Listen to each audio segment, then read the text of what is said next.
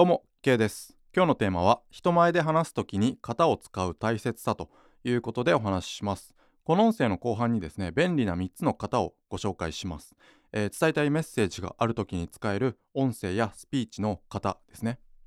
えー、でもこの音声の目的は型の大切さを知ってもらうことなのであまりノウハウに関しては、えー、詳しく解説はしていないのでまあ、今までの音声を聞いてもらうか、まあ、これから足りないところは補足していこうかなというところです。今回の今日の音声では、えー、型の大切さを知ってもらいたいなということですね。えー、人前で話したりこうした音声を収録したりするのが、まあ、なんだか怖いと思う方は結構多いと思うんですけども、まあ、その理由はたった一つですね型を知らないからということです、えー、まあ、ちょっと想像してほしいんですけどダンスの、えー、ダンスですねダンスの基本的な型を知らないのにじゃあ、えー、いきなりですね是非自由に踊ってみてくださいと急に言われたとしたら、ええー、あなたはどう思うかというところなんですけども私でしたら、えー、恐怖以外の何者でもないということですね。えー、型、えー、これはどんなことにも存在します、えー、相撲柔道空手剣道とかの日本武道ですね日本武道は当然のことえー、当然のごとく型だらけというところですけども、まあ、世界のスポーツだって、えー、最初は全部型なんですよね野球だろうとサッカーだろうとラグビーだろうと、えー、型がないとですね何から始めていいのかもわからないし、えどういうふうに勉強していったらいいのかもわからないということですね。え今この、え話をしてですねそれでも型にはまるのが嫌だという人は、まあ、おそらく天才だと、えいうことが考えられますので、まあ、この音声は聞く必要がないかなというふうに思いますね。まあ、じゃあちょっと視点を変えて音声の聞き手に、えー、あなたになってみてほしいんですけどもなってみて考えてほしいんですけど、えー、音声やスピーチこういった話とか誰かのスピーチを聞いている時というのは、えー、疑問が湧いても、まあ、質問したりとか、え聞き返すことができないですよね。まあ、ポッドキャストとか聞き返すことができるんじゃねえかと思うかもしれないんですけどもながら聞きとか、まあ、途中えー、なんだ通勤途中とかで聞いている時とか、まあ、家事の途中とかですね、えー、そういった時に聞いている時にわざわざスマホを手に持って、えー、巻き戻しますかと、えちょっと自問してほしいんですけど、まあ、その話し手がですねよっぽど好きな人だったりとか尊敬している人だったりとか、え自分の重要な問題に関係する話とかなら巻き戻すかもしれないですね。まあ、ちなみに私は結構巻き戻すタイプなんですけども、まあ、それは例外ということですね。まあ、ほとんどの人の場合は聞き流すか、まあ、話が分かりづらいなと思うか、まあ、普通に何もなかったことになる記憶に残らないということですね。まあ、それが大多数の人なのかなと思います。でもですね本などの文章では多分納得できるまで何度も同じところを繰り返し読み返すんじゃないのかなというふうに思います。そういった人が多いんじゃないのかなというふうに思いますね。まあ、えー、これはまあ本だからお金がかかっているからとかっていう部分はあるんですけども、えー、多分次にどんどん進んでいっても話の内容が理解できなくなってしまうので、えー、本などの文章なら納得できるまで何度も何度も同じところを繰り返し読むことができるということです。つまり、えー、音声やスピーチは文章以上にシンプルさや分かりやすさが求められているということですね。まあ無料ならなおさらということです。無料、音声は無料のものがまだ多いと思いますので、無料ならなおさらということですね。えー、なんだかいい話を聞いたような気もするんだけど、まあ、結局のところ何が言いたかったんだろうなと、えー、思わせないためにもですね聞いている人に思ってもらわないためにも、えー、話の構造や展開を組み立てて絞り込んだメッセージを効果的に届けるという意識が大切になってくるということですね。え構成することが大切ということです。えまあ、そこで便利なのが先ほどお話しした型、え3つの型ですね。えー、1つ目ポイント提示型2つ目問題解決型3つ目ストーリー型と、えー、この3つを、えー、今回ご紹介します。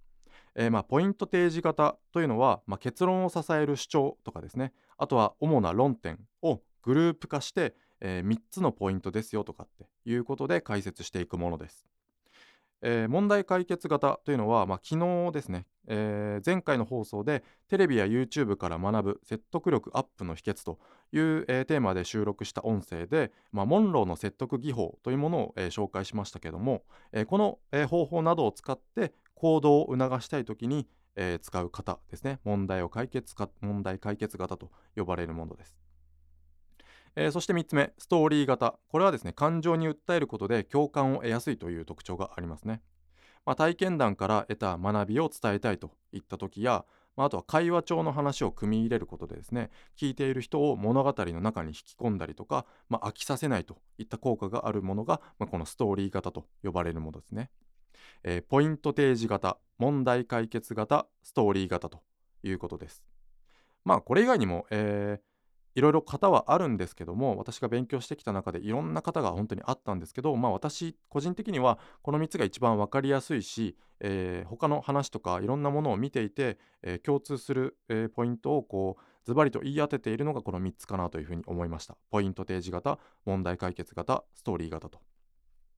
まあ、有名なところでは、えー、YouTuber の学さんなんかがこのポイント提示型をすごく使っていますよね。まあ、問題解決型っていうのはテレビショッピングとかそういったもので、え、昨日も話しましたけど使われているものです。えー、そしてストーリー型で有名な人は、えー、YouTuber の鴨頭さんとかですかね、えー、めちゃくちゃ会話に、え会話じゃないスピーチに、えストーリーを盛り込んでですね会話帳の、えもう話の何割会話にしてるんだっていうぐらい、え会話を盛り込んでいるんですよね。まあ一度聞いてみるとすごく分かりやすいと思います。まあ、えー、こういった方はですね、まあ、どれか一つだけを使うということはないので、えー、いろんな自分の伝えたいメッセージに当てはまるものを組み込んでいったりとか組み合わせていったりとかっていうことができることですね。まあ、他にもさっきも言いましたけど他にも型は様々にあるので自分に合ったものを使うのがいいのかなというふうに思います。えー、こうして、えー、こういった型を使ってですね作り上げた自分のメッセージがですねボディと呼ばれるものになります。まあ、日本語で言うと本論ですね。このボディを関心を持って聞いてもらうために、えー、する工夫というのがオープニングと呼ばれるものです。えー、そうしてですね、えー、工夫を凝らしたオープニングを使って聞いてもらったボディを本論を聞いてもらいますよね、えー、そして聞いてもらった後のボディをいかに記憶に残すか、え一番重要なのはボディなのでその一番伝えたいメッセージが入っているボディをですねいかに記憶に残すかとか行動してもらうかといった、えー、こととかあとはまあポジティブにポジティブな気持ちになってもらうかとかっていうことの決め手になるのが最後のクロージングと呼ばれるものです。締めですね、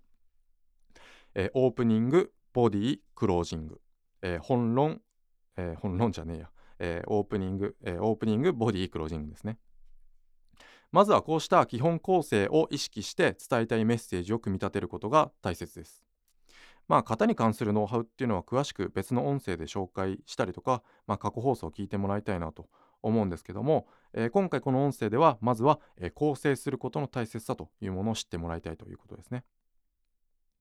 えー、人前で話す量をただこなせばメッセージを効果的に伝えることができるようになります。という考え方は幻想です。えちょっとややこしいですね。もう一回言いますね。え人前で話す量をただこなせばメッセージを効果的に、えー、伝えることができるようになりますよという考え方は幻想です。えー、これを根拠にするとですね、えー、学校の校長先生とか、まあ、その他の、え先生とか、まあ、会社の朝礼でよく話す人とか、まあ、それこそポッドキャスターですね毎日喋ったりしている人は、えメッセージを伝える達人になっているということになりますよね。量をこなせば、えメッセージを伝えることがうまくなるという、えーえー、根拠うんという論法を、えー、正義とするならば、まあ、学校の校長先生とかは、まあ、もちろんメッセージを伝える達人になっていなきゃおかしいですよね。えじゃあですねこういった人たちの話を聞いてメッセージが伝わった経験はあなたにどれぐらいありますかというところですね。え学校の先生の話を聞いてよし行動しようと思った経験とか会社の朝礼で社長が話してよし会社のために一生懸命頑張ろうと思った経験はどれぐらいありますかということです。え一方ですねスティーブ・ジョブスのスタンフォード大学での、まあ、有名な伝説のスピーチ卒業祝賀スピーチで、まあ、ジョブスのメッセージが伝わりましたよという人はどれぐらいいますかね、まあ、聞いたことある人がどれぐらいいるかちょっと分かんないんですけども、まあ、聞いたことない人はぜひ YouTube で聞いてほしいと思います。スティーブ・ジョブスの、えー、スタンフォード大学での卒業祝賀スピーチですね、えー、このメッセージ、えー、よくよく考えこのメッセージじゃないこのスピーチ、えよくよく見てみるとえー、ジョブスは原稿を丸読みなんですよね。で、ずっと下を向いています。たまにこう、前をちらっと見たりとか、たまに誰かを見たりとか。そしてさらに、え演題という本来、えあってはいけないその聴衆とスピーチしている人の、え障害物となるようなものが演題としてあります。その向こう側から話しているということですね。ですが、えー、ジョブスのメッセージが伝わったと思う人は、えー、かなりの数いると思います。これは何でかと考えた時に、えー、スピーチの構成がきちんと組み立てられていたからということが言えますよね。えー、いかに、えー、実績のあるジョブスとかまあ、えー、なんかこうプレゼンのプロフェッショナルみたいな、えー、人でもですね、えー、話のプロではないんですけど、えー、話を話のプロではないのでぶっつけ本番のアドリブではあそこまでメッセージは伝わらないんですよね普通は。えー、逆に言うと、まあ、きちんと構成さえすれば一定のメッセージは必ず伝わるということですね。話のプロではなくても、えー、演題とか下を向いていたりとか原稿を丸読みしていたりとかしてもですね、えー、きちんと構成さえすれば一定のメッセージは必ず伝わるということです。まあ、まずはそれができるようになってからオリジナルの話し方を考えてみたりとかですね木をてらってみたりとかまあ完全アドリブでなんだジャズジャズ演奏のようにその場の雰囲気とかその場のフィーリングとかその場のなんだ思いつきとかっていう感じで話してみるといったことができるようになると思うんですよね私は。まあそうなるためにはそういった熟練の域に達するようになるためにはですね伝えたいメッセージまでの階段をどう組み立てるのかということを勉強して実践していく必要があると思います。まあそういった場合の量っていうのはもちろん大切ですよね。こういったふうに伝えたいメッセージまでの階段をどうやって組み立てようかな話の構成をどういうふうに、えー、組み立てていこうかなということを考えて勉強してさらに実践していくという量はもちろん大切だと思いますね。えー、なのでですねこの音声配信がすごく最適な練習の場になるのではないかなというふうに思います。まあもちろん実践の場でもいいんですけどもえー、人はですね話を重ねる、はい、違うな。人はですね年を重ねるごとに人前で喋る回数が増えると言われていますよね、えー、年を重ねれば役職が上がっていって部下の前で喋る回数が増えたりとか、まあ、結婚式に呼ばれたりとかですねスピーチを頼まれる回数も増えていくということですよね。でですね話を構成して喋るということをこの音声配信で繰り返しやっていれば、えー、そういった、えー、人は年を重ねるごとに人前で喋る回数が増えていくという事実でですねどんどんどんどん人前で喋、えー、る回数が増えていっても、えー、逆にですね怖く怖いと思うどころか逆に、えー、ワクワクするというふうに思いませんかね、えー、私は全然あの人前で喋るうん回数というものが全くと言っていいほどないんですけどももしそういった機会が訪れたとすればちょっとワクワクすると思うんですよねなぜならば、えー、こういった話を構成して喋るということを毎日やっているからだと思いますまあ、えー、こういったポッドキャストとか音声配信、えー、毎日更新が正義みたいな風潮ありますけども、まあ別に3日に1回とか週に1回とかでもいいと思います。えー、まあ仕事しながら勉強しながら話の構成も考えてとかっていうのはすごく大変だと思いますので、まあ、まずは何でも最初の一歩からということで、えー、伝えたいメッセージを決めてもらってですね、えー、構成してどういうふうにそのメッセージまでの階段を組み立てていこうかなということを考えて、まあ、その時に型を思い出してもらってですねあこの方今回はこのメッセージにはこの方を使うのが良さそうだということを考えてもらって毎日日々実践して経験を積んでいただきたいなというふうに思います。では今日は以上にしたいと思います。ありがとうございました。